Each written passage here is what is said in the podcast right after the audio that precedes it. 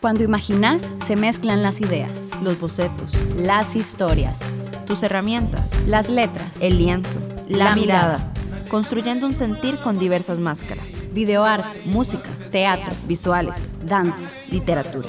Crea el espejo de nuestra evolución o decadencia, Confronta el arte que nace de vos, expresándote. divirtiéndote.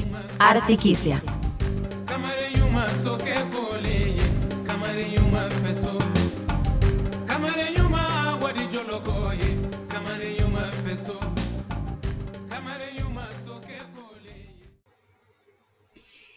Bienvenidos y bienvenidas a una nueva edición de Artiquicia, nuestro cuarto programa hablando sobre temas de música. ¿Cómo estás, Amanda? Hola Vero, estoy súper y bueno, rapidísimo, así como siempre suele pasar el tiempo en Artiquicia, siempre hablamos de esto y es veloz. Sí. Es una locura, es una locura. Sí, que igual a mí yo no sé si a vos te ha pasado, pero a mí me ha dado mucha nostalgia este mes de marzo en términos culturales, porque de, de todos estos años, digamos, marzo era el mes en que hablamos de festivales al aire libre, los conciertos de verano, Transitarte, el FIA, eh, o sea, un montón de cosas que pasan como de ir a Chepe y disfrutar las tardes bonitas. Yo veo una tarde con sol y yo... Totalmente. Devuélvanme mis festivales. Qué fuerte, sí, siempre hablábamos en Artiquicia que enero, febrero eran los meses de montaje, Talleres, preparación, ajá, ajá. talleres de verano, exacto, Ajá. siempre, y marzo comenzaba eh, pues a moverse el asunto. Sí, bueno, han cambiado muchas cosas, definitivamente. Han, cam- han cambiado Definitivamente. muchas cosas y justamente de eso les hemos estado hablando durante los últimos tres programas en relación con la música. Para hacer un recuento breve, hemos conversado sobre qué significa no tener archivos, hemos conversado sobre qué significa hacer un disco en medio de una pandemia y también hemos conversado sobre el primer tema, se me olvidó, Amanda, ¿cuál fue? Bueno, el primer tema fue primero regresar nosotras como Sí, eso es productoras que es muy radiales claro. a además espacios nuevos como viene Claro. este formato podcast. Pero, Ah, se me fue, pero completamente. ¿Qué, qué nos pasa? Pero lo vamos a recordar en este momento porque las redes sociales son maravillosas y nosotras tenemos redes No, sociales, Berito. chivos virtuales, chivos virtuales, ya, ya, ya, ya. Chivos virtuales. Hablamos sobre chivos virtuales. Claro que sí. Exactamente. No, pero, Así que- pero de, de que tenemos redes sociales es importante comentárselos. Estamos en Instagram y en Facebook como Artiquicia. Exactamente. Y también recordarles que tenemos un correo para que nos manden información, artiquicia.gmail.com. Y decidimos, bueno, de- decidimos dedicarle marzo a la música y hoy vamos a cerrar ahí con un, con un poco de trampa porque nos queda un miércoles de marzo, pero lo vamos a usar para otro tema.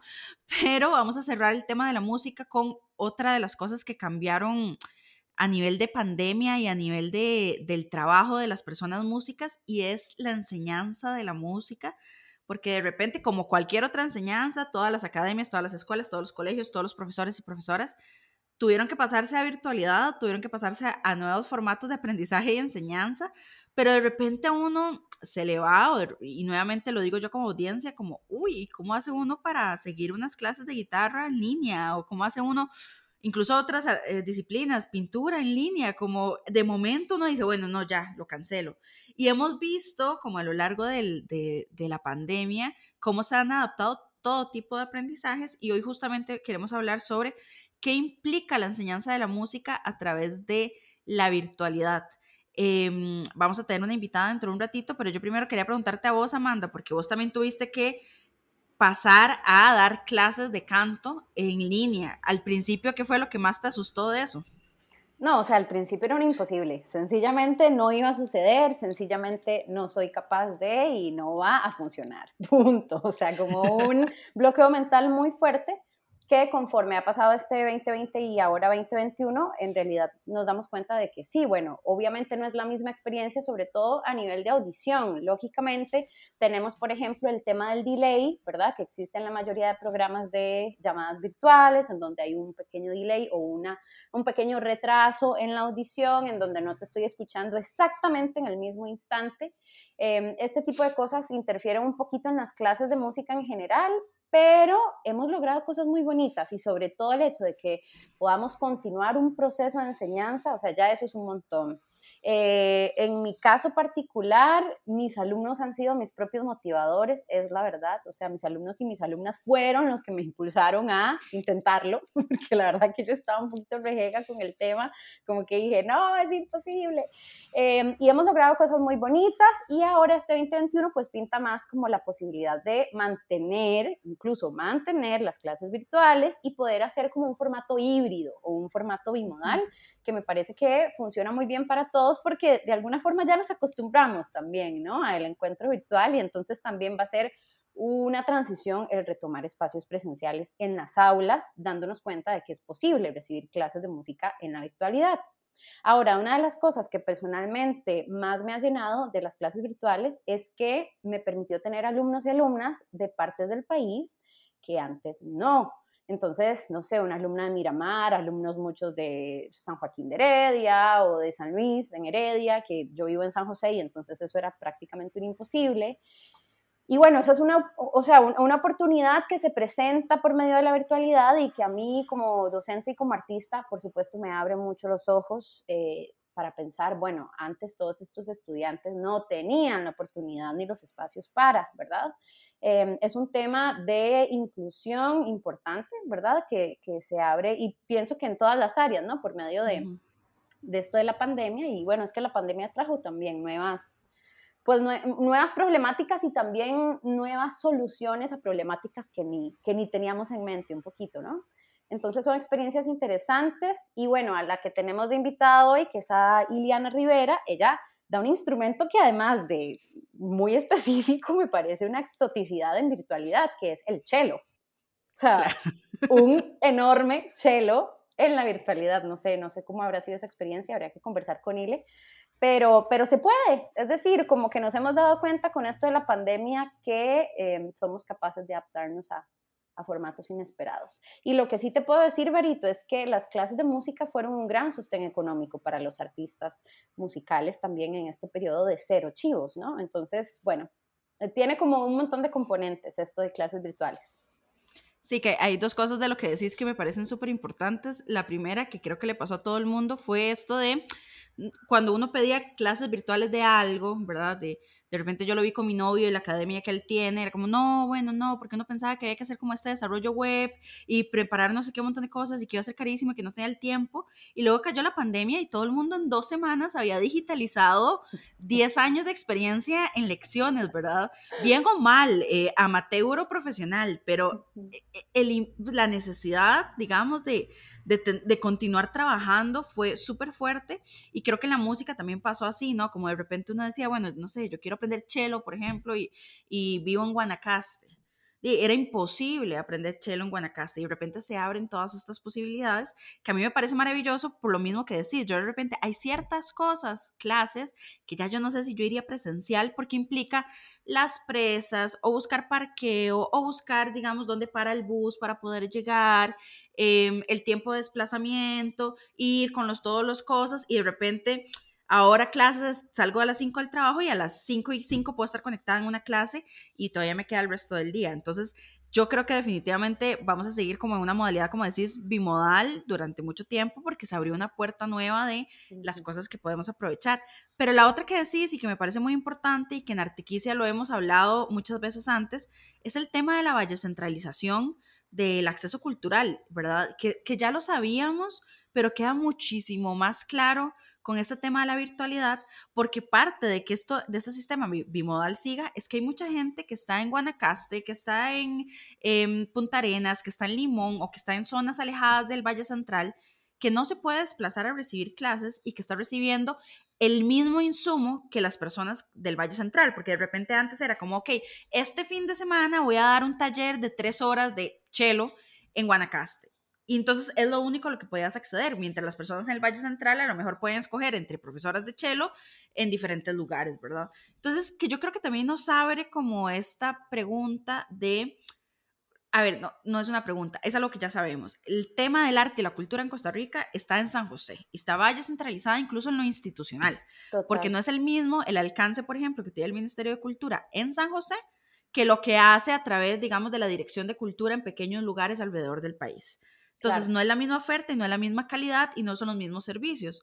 Y ahora con la virtualidad de repente es como, "Mm, no, si esto era por huevonada de nosotros, esto era nosotros, chepeños, vallecentralinos, Ujú. sin pensar realmente qué significa Sí, diversificar las opciones para diferentes poblaciones. Entonces yo creo que es muy interesante em, lo que vamos a seguir viendo, porque en el fondo poder acceder, por ejemplo, a más clases virtuales puede significar el desarrollo de más artistas, más creadores en todas las partes del país y que no tengan que emigrar a San José, por ejemplo. Entonces yo creo que ese es un tema, eso que planteas es muy interesante, le está pasando a todo el mundo, tener alumnos de Limón que nunca habían tenido y que, y que los tienen que mantener, ¿verdad? Entonces que ahora vamos a seguir un poco entre esta presencialidad y este modelo híbrido, ¿verdad? Extraño, que también traerá sus propias cosas, ¿verdad? Yo creo que tendremos que ver qué pasa con las academias, qué pasa con los Totalmente. espacios culturales, como casas, ¿no? Como lugares físicos. Yo creo que eso es un tema que, que tal vez no se viene todavía, pero se va a venir, ¿no? Como la cosa de el artista que enseña y la academia que enseña, que yo creo que es como una disyuntiva que tal vez al final del programa retomamos a ver un poco qué, qué nos dice Ile también. De hecho, con Ileana creo que tenemos un caso súper interesante para desarrollar estos temas porque Ileana ya nos lo va a contar ella misma, tiene su emprendimiento, entonces tiene, comillas, su espacio virtual que se llama eh, Cello Workshop. Y bueno, entonces eh, esto de espacio de academia deja de existir un poco, ¿no? Pero bueno, son emprendimientos culturales eh, que vamos a estar conversando con la misma artista desde su voz. Exactamente. Así que si nos escuchas desde Radio U, vamos a hacer una pequeña pausa musical antes de iniciar la entrevista. Y si nos escuchas por cualquier plataforma digital, ya casi regresamos con más de Artiquicia. Detrás de vos, ¿quién se esconde? ¿Cuál es tu arte? ¿Cómo lográs que sintamos lo que sentís? Una entrevista en Artiquicia.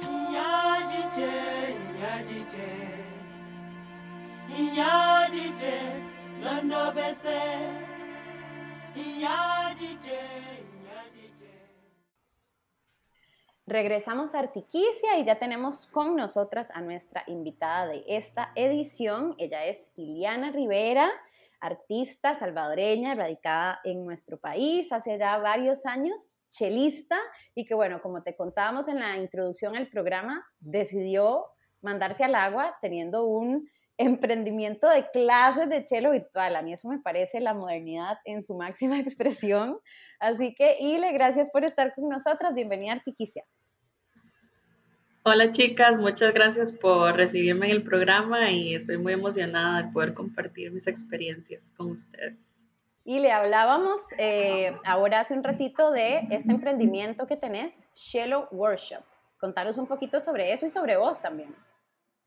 Bueno, les cuento un poquito. Bueno, Cello Workshop nace, eh, de hecho, justo antitos de la pandemia, como en diciembre del 2019.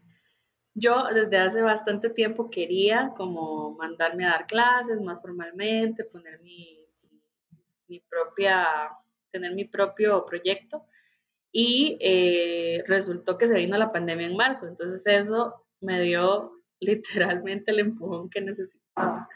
Entonces, eh, pues lo tomé, lo tomé como vino porque también por necesidad, ¿no? Un poco. Y bueno, contarles un poquito de mí, bueno, yo soy chelista, soy graduada de las carreras de educación musical de la Universidad de Costa Rica y también de música con énfasis en violonchelo de, la misma universidad. Entonces, bueno, a mí me gusta mucho enseñar en realidad y, y, ya tenía algunos estudiantes, ¿verdad? Pero luego le empecé a dar como este impulso más grande, empecé a hacer eh, la página de Facebook, empecé a hacer el Instagram, a hablar con más gente, eh, gente me empezó a recomendar y bueno, la decirte, para decirles que ahora, que ya lleva que más de un año, como año y meses, eh, les puedo decir que básicamente esa es mi fuente mayor de ingresos en este momento. ¿Qué diferencias, Ilen, cuando te pusiste, sentaste y dijiste, bueno, ok, yo me voy a mandar y voy a empezar a hacer esto en virtual? ¿Qué diferencias encontraste metodológicas que tenías que adaptar para las clases virtuales de lo que ya venías haciendo con el chelo presencial? ¿Cuáles fueron los principales cambios? Bueno, el principal fue como decir, ok, ¿tengo equipo para hacerlo o no?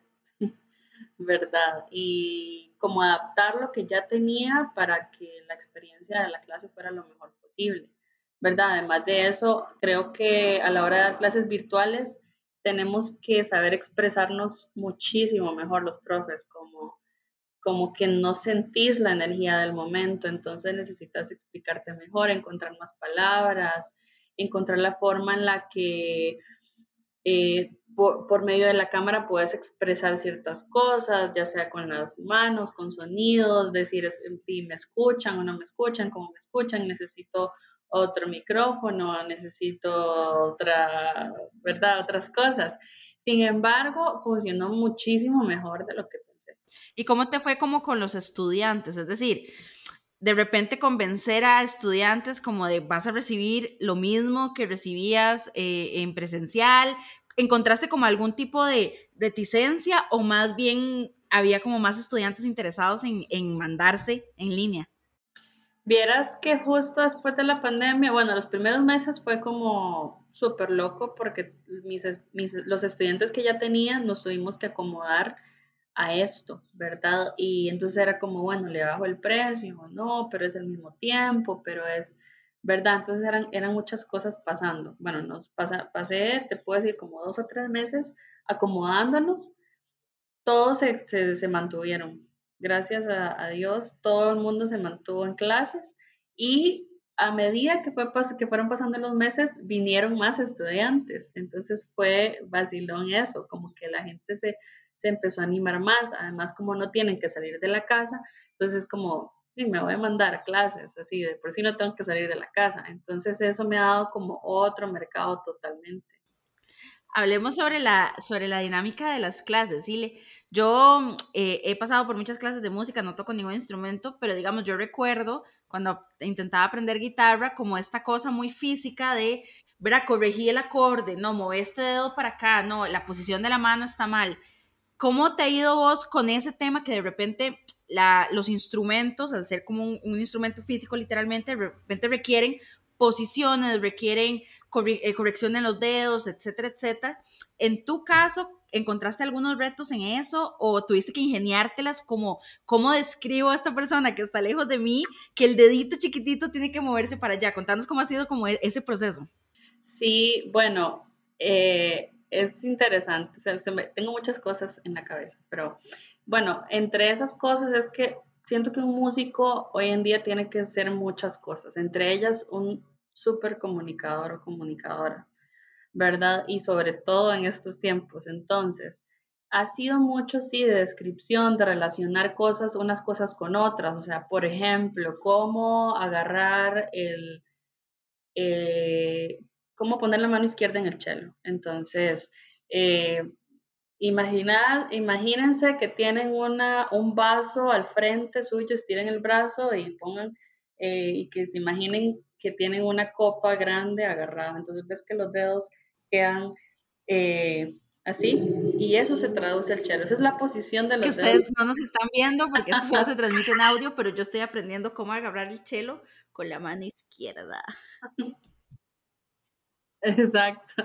Entonces, eso es, por ejemplo, yo doy unas clasecitas de piano inicial también a niños. Entonces es como, bueno, imagínense que tienen una bola en las manos, ¿verdad? Entonces ya hacen así, hacemos otros ejercicios fuera del piano, nada más como imaginarse para la posición o hacer ciertos juegos. Eso se puede hacer. Eh, descubrí que no necesariamente se tiene que tocar al estudiante para que entienda cómo es. Es más como relaciones entre imagen, experiencias, lo que yo, lo que yo he vivido, lo que yo soy, lo que he visto.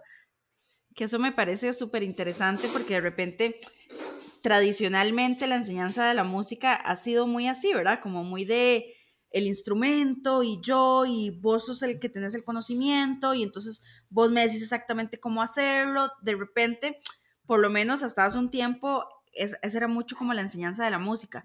¿Sentís que esto te dio oportunidad también como de un poco cambiar tu chip en lo que significa enseñar música y lo que significa compartir ese conocimiento? No sé si como a nivel filosófico sentís que te, que te transformó algo tu forma de enseñar.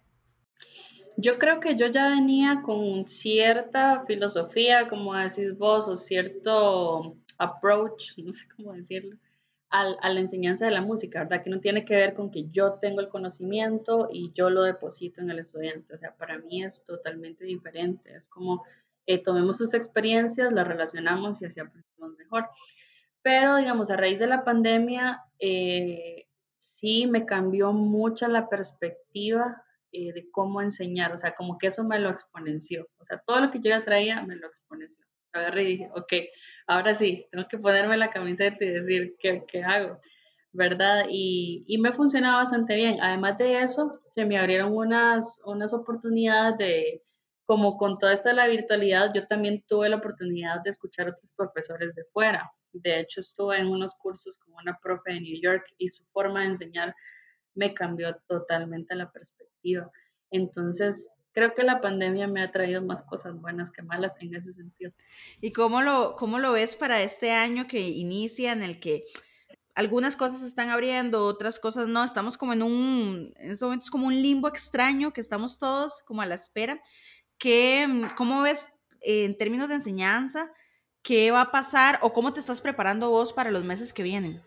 Para mí es básicamente lo que eh, el estudiante prefiera, ¿verdad? O sea, yo creo que no hay una, una forma mejor que otra porque los contextos son completamente diferentes.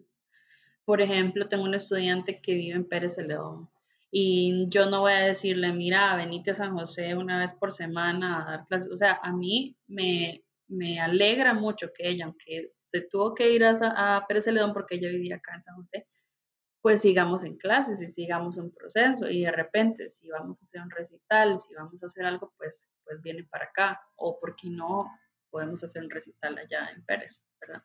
Entonces yo creo que es acomodarse a, los contextos y realidades de los estudiantes. No te puedo decir que una es mejor que otra porque depende de cada quien. Y, le, y, sigamos jugando este juego para las personas que nos están escuchando. Por ejemplo, ¿cuál es la posición correcta en la que uno toca el chelo? Por ejemplo, la espalda o cómo me tengo que sentar.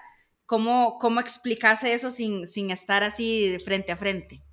Ok, entonces, primero que nada te sentás eh, hacia la orilla de la silla, no hacia el al fondo de la silla, entonces sentás hacia la orilla de la silla, con los pies sobre la tierra, casi como que te fueras a levantar. Entonces, pueden experimentar, casi como que ya te fueras a levantar. Eh, Entonces ahí tenés un punto de balance, de manera que si alguien te empuja, tenés un punto en donde apoyarte, ¿verdad? Ok, espalda baja recta, espalda baja recta, eh, hombros lo más lejos de las orejas que se pueda. Ajá. Y ahí está lista y luego tenés que acomodarte el. ¡Wow! ¡Qué Guau. chiva! Es que- ¡Súper buena profe! Ajá. ¿Sabes qué me parece muy chiva? Que uno, creo que estas cosas las subestima cuando de repente están en entornos en los que físicamente tenés a la persona. Incluso ahora hay como mil recomendaciones de cómo manejamos la virtualidad, ¿verdad? Cu- ¿Cuál será el mejor ángulo en el que pongo la cámara? Son cosas que uno no piensa en lo presencial y me parece fascinante cómo se traducen a la enseñanza musical de cosas que tenés que aprender, pero que de repente, si estás, como si estás cerca, eh, también puede pasar, por ejemplo, con pilates o yoga, que de repente estás haciendo una posición y lo estás haciendo virtual y la profe te tiene que decir, mira, la espalda baja, imagínate que vos estás sosteniendo no sé qué con no sé qué, y uno, ah, ok, uno se lo imagina, pero si estuviera físicamente, de repente la profe te ayuda a posicionar la espalda o te ayuda poniéndote una mano en la espalda y diciéndote, no, tenés que hacer esto. Entonces me parece muy fascinante que uno piensa eso, por ejemplo, en términos de ejercicios, pero yo nunca lo había pensado en términos de música, ¿verdad? La fisicalidad de la música traducida a la virtualidad. Sí, claro, totalmente. Y creo que igual un profe de música tiene que estar escuchando a otros profes de música, ¿verdad? Siempre, o, o recibiendo clases con otra gente, porque la relación que vos haces no es la misma que va a hacer otra persona. Entonces siempre hay que estarse empapando de esas cosas, de ese lenguaje, de esas analogías, ¿verdad? Que ayudan al estudiante a entender más, ya sea presencial o virtual. Digamos, ese ejemplo que les di de la copa, pues es, no falla, es algo que nunca falla. ¿verdad? Es algo muy fácil de asimilar, de traducir.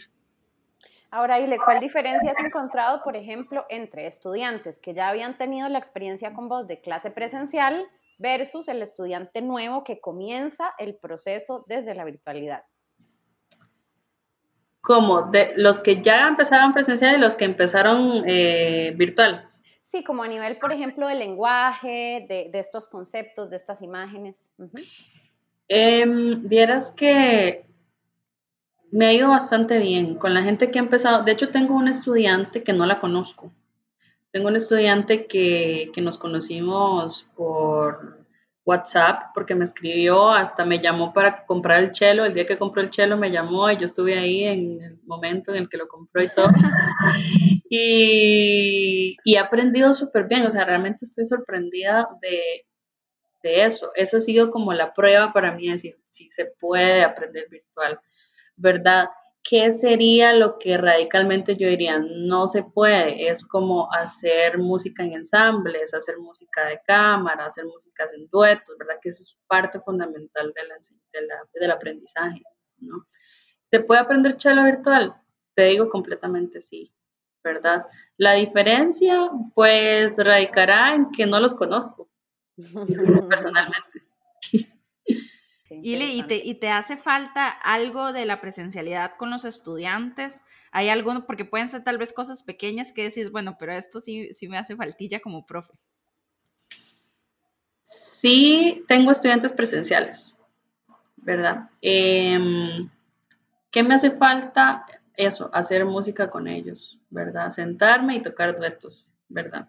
Y escuchar y cantar y hacer, ¿verdad? Como más que todo eso, hacer música entre, entre nosotros. Y yo tenía el proyecto de ensamble de chelos cuando empezó la pandemia y nos reunimos una vez. De hecho, solo me quedó un video de la experiencia porque después se vino la pandemia. Entonces, me haría muy feliz poder hacer ensamble de chelos con mis estudiantes. Se podrá, se podrá. ¿Con mascarilla es posible? No. Sí, con mascarilla, tenemos que encontrar un lugar amplio porque un chelista ocupa como mucho espacio, parece mentira, pero sí, ocupamos mucho espacio. Claro, y ahora hay que estar más separados. Exacto, y o sea, horizontal, de, to- de por todos lados, ocupamos como un montón de espacio. Entonces, sí, pero pronto yo creo que lo vamos a hacer y ojalá lo podamos anunciar en Artificial. Sí. Y, y ya hablando más de tu experiencia como artista, como intérprete, incluso como compositora, que también sos compositora, y le, ¿cómo, ¿cómo fue un poquito brevemente tu 2020 también? Como esa, e- esos otros matices de tu experiencia profesional. Sí, como le estaba diciendo a Vero antes, eh, para mí ha sido más crecimiento y más cosas positivas lo que me ha dejado este, este año que pasó, porque me dio ese empujón que necesitaba, básicamente, para reinventarme, para hacer mi propio proyecto de clases, para medio tiempo de pensar en, en qué iba a hacer, cómo lo iba a hacer, qué, qué, qué quiero hacer. Bueno, todas esas preguntas que creo que muchos nos hemos hecho en estas épocas, ¿no? Como en qué invierto mi tiempo, quiénes son las personas importantes para mí, quiénes me hacen crecer. Ah, bueno, entonces busco clases virtuales con la profe de New York, en mi caso, porque puedo hacerlo, porque me abrió esa oportunidad. No, entonces creo que creo que para mí ha sido de mucho crecimiento y de mucha introspección. Es la, yo creo que es la, el, es que nos quedamos todas como, sí, ese es el resumen del 2020, básicamente. Rajado, la introspección obligatoria, pero que bueno, nos hacía falta un poquito también a todos, ¿verdad? Con el ritmo de vida que llevamos. Y leí este 2021, ¿qué, qué se trae para Cello Workshop?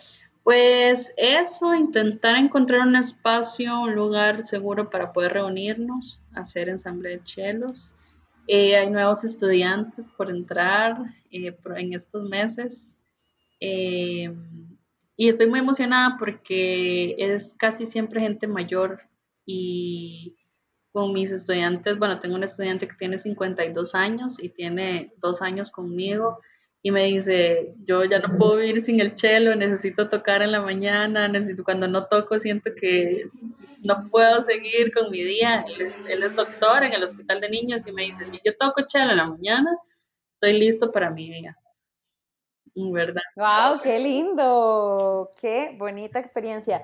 Y Le, esta es una pregunta, por supuesto, tramposa y juguetona. ¿Por qué el cello? ¿Por qué deberíamos aprender a tocar cello? porque el cello es lo más lindo que existe en el mundo y porque es un instrumento que, mira, que realmente se puede aprender a cualquier edad, que si te gusta el, el sonido, si te gustan las cuerdas, pues vas a lograr tocar, tocar algo, tocar una pieza, tocar un Bach por lo menos sencillo, ¿verdad? Puedes lograr tocar duetos conmigo, con, con, tus, con tus, compañeros de, del Chile Workshop. Ojalá pronto. Entonces, creo que es un, es un instrumento muy versátil y muy rico de tocar y que te da como esa sensación como de, de calma, de hasta meditativo, lo puedes agarrar, por decirlo así. Yo tengo un problema con Artiquicia, que es que cada vez que tenemos entrevistas, yo quiero hacer lo que nos vienen a contar, entonces ahora quiero aprender chelo. Es como... sí, sí.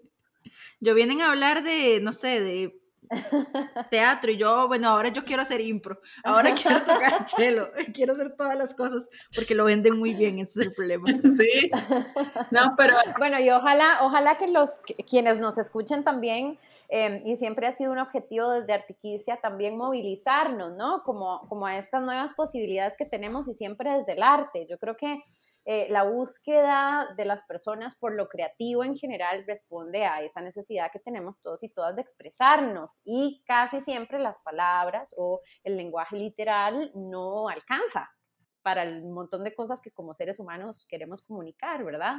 Entonces, ojalá también, Vero, pienso que quienes nos escuchen se antojen así como vos. exactamente. Y si se antojan, Ile, ¿cómo te encuentro? ¿Cómo te contacto? ¿Cómo, cómo hacemos para coordinar mi clase de chelo? Ok, estoy en Instagram como Chelo Workshop CR. Ahí pueden encontrar videos de los estudiantes, de las clases, por ahí me pueden contactar. También está mi Instagram personal, Ileana Rivera Chelo. Ahí publico más cosas mías personales, ¿verdad? Em, y también en Facebook como Chelo Workshop Costa Rica, ahí me pueden escribir y ahí van a encontrar toda la información de contacto, correo, teléfono y de paso nos dan unos likes en los videos, porque yo sé que les van a gustar los videos de Chelo. y, y qué más, ah, quería decir algo con respecto a lo que Amanda estaba diciendo de que a veces no alcanza el lenguaje literal o las palabras para expresar todo lo que sentimos. Y creo que la música tiene un impacto, yo lo he visto en mis estudiantes, eh, un impacto muy positivo, siempre, muy positivo, en sentido de que te da ese momento en el que estás pensando totalmente en otra cosa, ¿verdad? Tengo una estudiante que es filóloga y ella incluso está compuesto un par de, de piezas de, ella, ¿verdad? Para cello. Queremos hacer una de esas piezas en ensamble. Entonces, es como expresar esto que ella tiene ahí y, y, o sea, y la emoción es total, ¿verdad? O sea, de componer una canción. Y ese espacio de, de pensar en otra cosa que no sea tu trabajo, ya que seas eh, doctor, tengo, tenía uno que era enfermero, tengo otro, otro estudiante que es psicólogo, otra chica que estudia ingeniería industrial, o sea, gente como de todos los tipos y todas las carreras, profesiones, creo que cualquier persona se puede ver beneficiada de la música. Bueno, Ile, no creo que sea casualidad que todos estos estudiantes que mencionas sean muchos del sector salud, ¿verdad? Porque evidentemente todas las personas, pero sin duda el sector salud, los profesionales del sector salud están necesitando mucho también de estos otros espacios para sí mismos y para su salud mental que todos y todas también tenemos que, que trabajar. Entonces me parece interesante, ¿verdad? Como esta conexión, entre comillas, sin querer de las artes y la salud o el sector salud que debería estar cada vez eh, pues más conectado y ojalá espacios no solo para pacientes en caso de, espacios hospitalarios, sino también para los profesionales de la salud que sin duda han sido los más afectados a nivel de salud emocional y de salud mental en, en todo el 2020, ¿verdad? Que es un tema importante que se habla en las noticias, pero que no se habla quizá de qué se está haciendo para em, colaborar con todos los profesionales que han sido los que han estado liderando toda la problemática de pandemia mundial, ¿no? Y, y, en ese sentido, y le me gustaría que nos contaras brevemente también la experiencia que tuviste el año pasado este concierto que pudiste hacer en diferentes eh, espacios comunitarios eh, y a nivel municipal con el chelo. Porque es eso, a veces pensamos, a ver, de repente yo en mi imaginario eh, pienso en un chelo y pienso en una orquesta. Es un ensamble muy lindo, pero que a veces pensaría, bueno, una orquesta no es accesible o no ha sido accesible para muchos públicos y muchas personas. ¿Cómo hiciste para llevar un instrumento como el chelo a espacios completamente distintos, alternativos y sobre todo a la comunidad. Contanos un poquito de eso. Bueno, es que creo que yo he sido un poco descarrilada toda mi vida.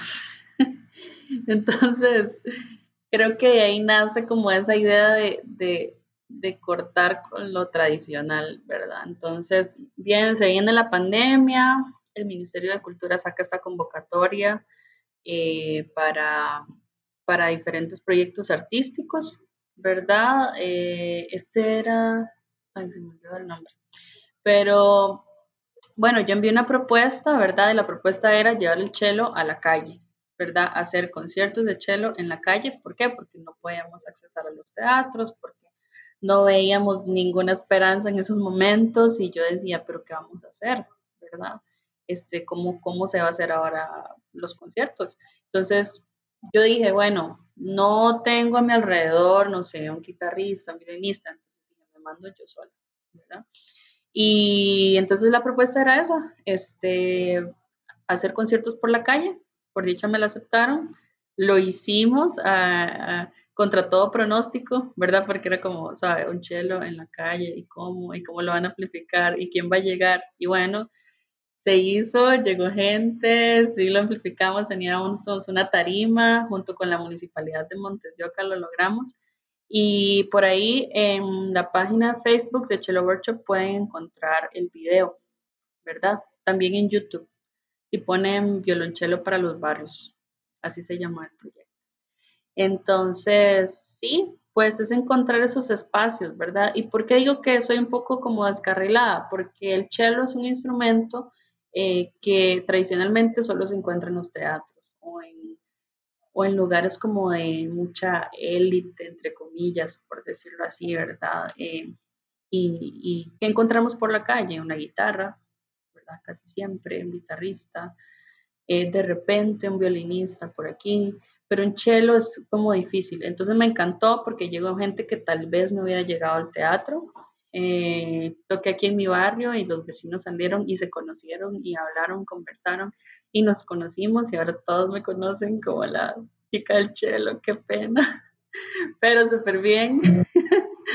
y hicimos otro en la calle de la amargura y bueno, de hecho este año quería hacer un proyecto para la municipalidad y ver si seguimos con eso.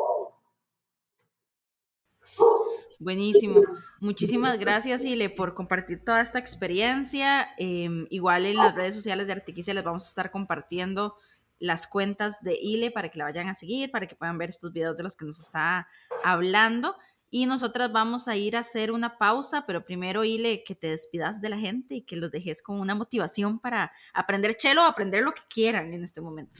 Sí, bueno, no, muchísimas gracias a ustedes por invitarme, súper encantada de, estar acá.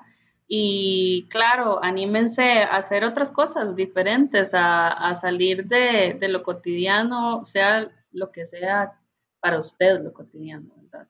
Y no solo clases de cello, sino lo que, lo que se te ocurra, hacer ejercicio, ir a clases de canto con Amanda, eh, tocar guitarra, o sea, hay tantas cosas que nos pueden ayudar a la salud mental de verdad y lo estamos necesitando mucho. Entonces, cualquier cosa que sea, pues adelante. Y si es chelo, pues muchísimo mejor, porque van a recibir clases conmigo y yo voy a estar muy feliz.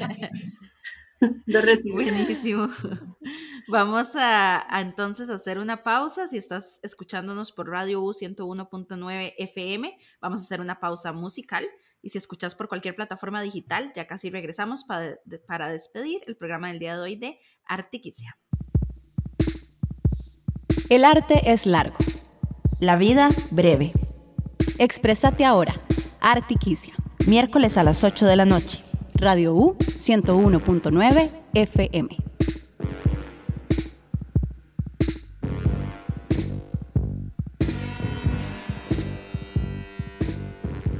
Regresamos a Artiquicia para cerrar el programa del día de hoy, que estuvimos hablando sobre aprender y enseñar música de manera virtual, que además como hablamos al inicio y como hablamos con Ile, creemos que va a seguir por bastante tiempo, así que es una buena oportunidad de repente a uno a veces lo, lo, detienen cosas y puede que, ser, que sea la distancia o el tiempo o que no encuentras lugar o que no hay cerca de tu casa. Y a lo mejor contemplar una opción virtual puede ser una, una muy buena opción para este 2021 en términos de enseñanza musical. Y luego también porque yo creo que de una u otra forma hace un poquito más democrática la, la enseñanza y el aprendizaje de la música que tan mm, acaparado tal vez ha estado como por ciertos sectores de la población y que entonces de repente uno le tiene miedo o, o de repente, incluso ya esto es todo otro tema filosófico, pero de repente uno solo piensa en aprender guitarra porque es un poco más accesible, porque lo ve totalmente en, la cultura popular todo el tiempo, porque conoce gente que toca guitarra, o, o también, digamos, como porque le enseñan a uno flauta dulce cuando está en la escuela. De repente es más accesible, es más fácil, es más transportable, y luego termina uno odiando la pobre flauta dulce. Qué bueno, aquí como, como como dato curioso de Artiquicia, ¿sabes cuáles fueron las canciones que yo aprendí en flauta dulce cuando yo estaba en la escuela? Eh, el Titanic, por supuesto. El Titanic, ajá. Y tipo caña dulce, ¿no? ¿Cuál, cuál Ojalá. Mariposa traicionera de Maná. Sexto grado, y eso fue lo que mi profesor de música nos enseñó. No, sí, tremendo. El Titanic, un clásico, por supuesto. Es, es todos, exactamente. Así que bueno, de repente ampliar los horizontes de las posibilidades de aprendizaje sobre la música o sobre la industria de la música. Hace un par de programas conversábamos con Luis Blanco y él lo que hizo fue enseñar sobre la parte técnica, ¿no? Sobre la parte de sonido. Entonces yo creo que es muy lindo porque uno, uno digo nuevamente como persona que no, no creció como artista, piensa que si no aprendió a los tres años ya no aprendió, ¿verdad? Que si no aprendí cello, no aprendí violín, o no aprendí canto cuando estaba chiquitito, entonces ya no, ya fue, ya pasó el tiempo, ¿verdad? Y, hay como tantas opciones y ahí pienso que hay mucha gente que lo ve así también y que tal vez uno tiene a veces miedillo como de los profes y que vayan a hacer como, que lo vayan a tratar mal a uno, pero gente como Ile que está abriendo como todas las puertas para que el instrumento sea lo más accesible que se pueda, me parece maravilloso y, y nada, muy lindo, como las oportunidades de aprender creo que, que es una cosa bonita del 2020 y el 2021. Y creo que algo también muy lindo desde mi experiencia como profe eh, y desde mi creencia de lo que es para mí la docencia, que es en realidad un intercambio eh, todo el tiempo, ¿verdad? Es que, bueno, claro, estamos todos aprendiendo realmente, todos reaprendiendo y aprendiendo cosas nuevas de cómo comunicar, de cómo enseñar. Y creo que eso es muy rico porque entonces eso convierte un poquito eh, también el proceso en una cosa más nuevamente retroalimentación de que ambos, profe y estudiante, estamos todos aprendiendo cosas nuevas en esta nueva modalidad virtual. Así que creo que sí, es un buen momento para repensar y, retomar ese, ese deseo, esa, ese gusanito, ¿verdad? Esa espinita que tenemos todos de experimentar cosas diferentes, ojalá desde la corporalidad en nuestras casas, en nuestros espacios seguros, que ojalá sean nuestras casas, Em, sí, la invitación para que nos motivemos y busquemos qué es lo que nos gusta, si es la acuarela, si es, no sé, las Yo estoy segura que en este momento hay clases de absolutamente todo. Sí, sí, sí, completamente. Todo. Bueno, de lesco, será que, yo, es maravilloso, sí, de todo, ¿no? Que también hay en virtual. ¿Será que yo puedo aprender mariposa traicionera en chelo? uh, le, hubiera preguntado ahí. Reto. el reto de mariposa. No, bueno, gran versión, en realidad. Creo o, la, o la de Titanic. Ay, qué bueno. O sea, qué buena, qué buena aprender la de Titanic en todos los instrumentos, como Challenge 2021. en armónica. Challenge Artiquice, que en armónica. Bueno, nada, que la música cuéntenos, muchísimas Ustedes cuáles canciones montaron en flauta dulce, que eso es un tema muy interesante a saber. Esa es una gran pregunta. ¿Qué les enseñaron en flauta dulce cuando estaban en, la escuela? Y yo tenía una flauta dulce que era de estas transparentes. Porque es que había roja y entonces era muy cool, ¿verdad? Pero se le veía toda la baba. Y entonces, ay, pobre flauta dulce. Es que yo jamás volvería ni siquiera a tocar una flauta dulce por culpa del sistema educativo. No es fuerte, y yo creo que incluso los propios profes obviamente también terminamos detestando el instrumento. Claro. Es tremendo, sí, sí, sí. No, por suerte hay muchos más que la flauta dulce, por suerte, percusión y otras cosas. Pero cuéntenos, cuéntenos cuál fue su experiencia flauta dulciana en la escuela, en el colegio y compartan este episodio eh, para todos quienes ustedes consideren amigos, familiares que también están como, ay, ¿será que me meto a tal clase? Pero no, les mandan el episodio de Artiquicia y listo, quedan motivadísimos. Exactamente. Y también, bueno, de repente en nuestras redes sociales podemos abrir también un espacio para que algunos profes que den clases de diferentes instrumentos lindo. nos sí. compartan su información y que podamos como dirigirlos. Así que eso también lo vamos a hacer cuando compartamos este episodio. Recordad que estamos en Instagram y en Facebook como Artiquicia. Puedes escribirnos al correo artiquicia.gmail.com y nos escuchas todos los miércoles al ser las 8 de la noche por la 101.9 FM de Radio U. Y a partir de las 9 de la noche nos encontrás en todas las plataformas digitales. Ahí puedes encontrar ya el, el pregrabado del programa para que puedas también compartirlo en redes sociales y que más personas puedan sumarse a esta conversación sobre arte y cultura que además esta semana finalizamos oficialmente el tema de la música y les adelantamos en spoiler que a partir de la próxima semana vamos a ahondar sobre el tema de artes escénicas y pandemia. Seguimos analizando los todo lo que ha pasado en el último año ya oficialmente. Vamos a hablar entonces ahora sobre artes escénicas, así que abril, la última semana de marzo y abril se lo vamos a dedicar a las artes escénicas. Nos escuchamos entonces la próxima semana. Se despiden de vos, Amanda Rodríguez. Verónica Jiménez y nos escuchamos. Chao. Chao. El arte es largo, la vida breve. Exprésate ahora. Artiquicia. Miércoles a las 8 de la noche. Radio U 101.9 FM.